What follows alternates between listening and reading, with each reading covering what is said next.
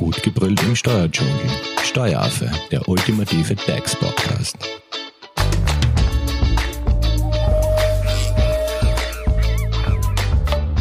Hallo und herzlich willkommen beim Steueraffen. Wir sind nun beim dritten Teil unserer Podcast-Serie zum Thema Arbeitnehmerveranlagung angekommen. Und wir wollen in dieser Folge wissen, wie die Formulare in Finanz Online auszufüllen sind. Denn aus Angst vor Fehlern, ihr kennt das ja alle selber, drücken sich viele Leute vor dem Lohnsteuerausgleich bzw. der Arbeitnehmerveranlagung. Damit aber mit unserer Erklärung nichts mehr schiefgehen kann, informiert unser heutiger Experte, das ist wieder Stefan Steibel, Schritt für Schritt, wie man die Arbeitnehmerveranlagung ausfüllt. Hallo Stefan. Hallo Simone. Starten wir gleich einmal mit dem Login. Wie komme ich überhaupt zu meinen Zugangsdaten für Finanz Online? Deine Zugangsdaten bekommst du unter dem Punkt Online Erstanmeldung auf der Startseite von Finanz Online. Diese musst du beantragen. Danach bekommst du einen RSA-Brief vom Finanzamt zugeschickt. In diesem Brief ist deine Teilnehmer, deine Benutzeridentifikation enthalten und auch dein PIN-Code.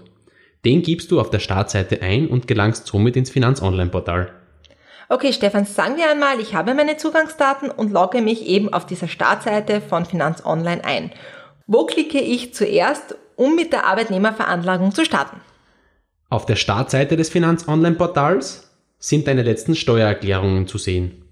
Wenn du zum Beispiel die Steuererklärung für das Jahr 2019 machst, klickst du auf zur Erklärung bei der 2019er Erklärung. Alles klar, machen wir jetzt einmal meine Arbeitnehmerveranlagung Schritt für Schritt gemeinsam durch. Wie starte ich nun mit meiner Arbeitnehmererklärung? Äh, das erste Feld, das du ausfüllen musst, sind deine persönlichen Daten. Die sind natürlich schon hinterlegt, weil du dich ja bereits angemeldet hast. Die sind jedoch kurz durchzuchecken, ob zum Beispiel deine IBAN, deine Kontonummer noch passt, deine E-Mail-Adresse sowie auch deine Handynummer. Okay, meine persönlichen Daten passen jetzt soweit. Wie geht's weiter? Das nächste Feld sind die allgemeinen Daten. Hiermit klickst du oben auf das blaue Feld und befüllst deine allgemeinen Daten. In meinem Fall habe ich nur einen Arbeitgeber. Das heißt, bei, bei dem Arbeitgeber fülle ich jetzt die Zahl 1 aus. Was aber, wenn ich mehrere Arbeitgeber im Jahr 2019 hatte? Beispielsweise, wenn du zwei Arbeitgeber hast, trägst du bei der Anzahl der inländischen Gehalts- oder pensionsauszahlenden Stellen die Zahl 2 ein. Kurz darunter siehst du auch die Information über deine Lohnzetteln. Wenn du zum Beispiel zwei oder mehrere hast, trägst du die dementsprechend die Nummer ein. Nehmen wir an, ich hätte einmal zwei Arbeitgeber im vergangenen Jahr gehabt und ich gebe die Zahl 2 ein.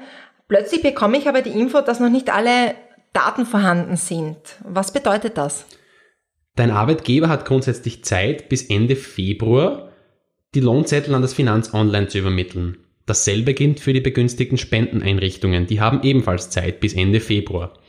Das heißt, wenn noch nicht alle Daten vorhanden sind, kannst du noch nicht deine Erklärung abgeben und musst warten, bis, deine, bis dein Arbeitgeber die Lohnzettel übermittelt hat.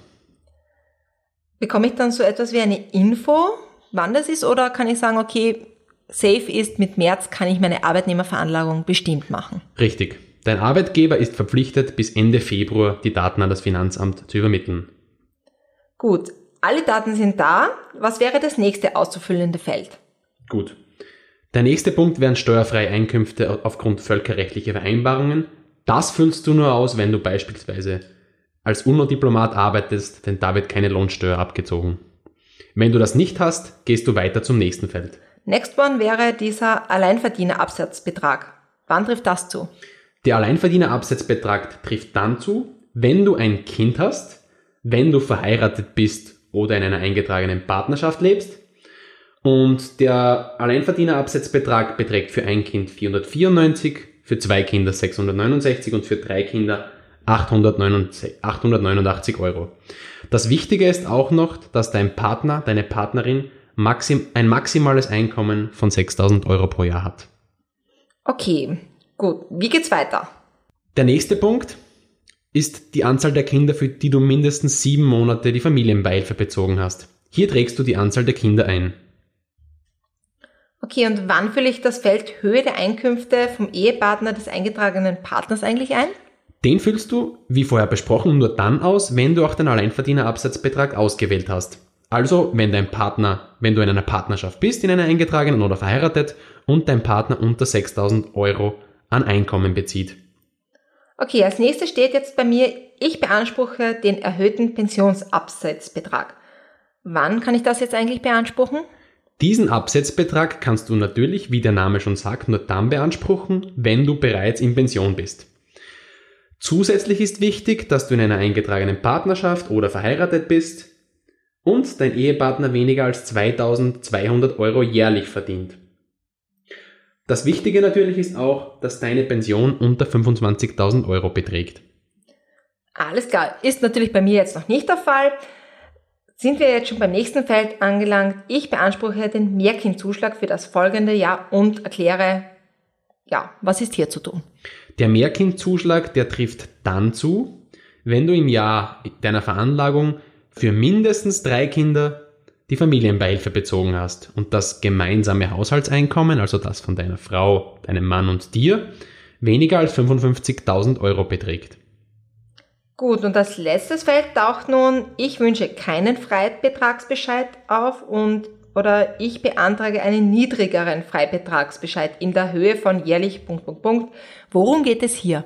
Der Freibetragsbescheid dient dazu, um deine Steuerbelastung im nächsten Jahr zu mindern.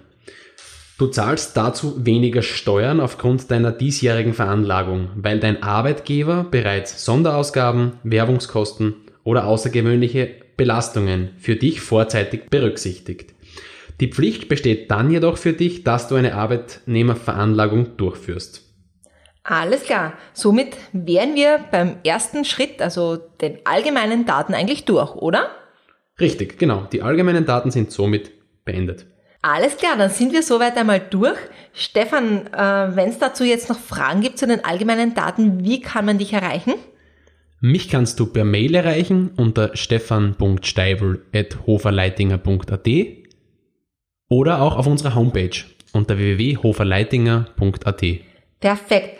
Stefan, und als nächstes knöpfen wir uns ja das Thema Werbungskosten, Sonderausgaben und was kommt noch dazu? Werbungskosten, Sonderausgaben, Pendlerpauschale und außergewöhnliche Belastungen.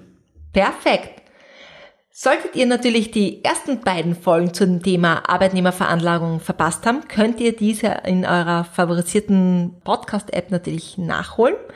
Und es würde uns auch freuen, wenn ihr uns Kommentare oder Beiträge auf unseren Social Media Kanälen hinterlässt. Herzlichen Dank fürs Zuhören. Stay tuned. Tschüss. Tschüss. Das war Steueraffe. Gut gebrüllt im Steuerdschungel. Jetzt abonnieren auf iTunes, Soundcloud und Spotify. Ihr wollt noch mehr zum Thema Steuern wissen? Dann geht auf www.steueraffe.at.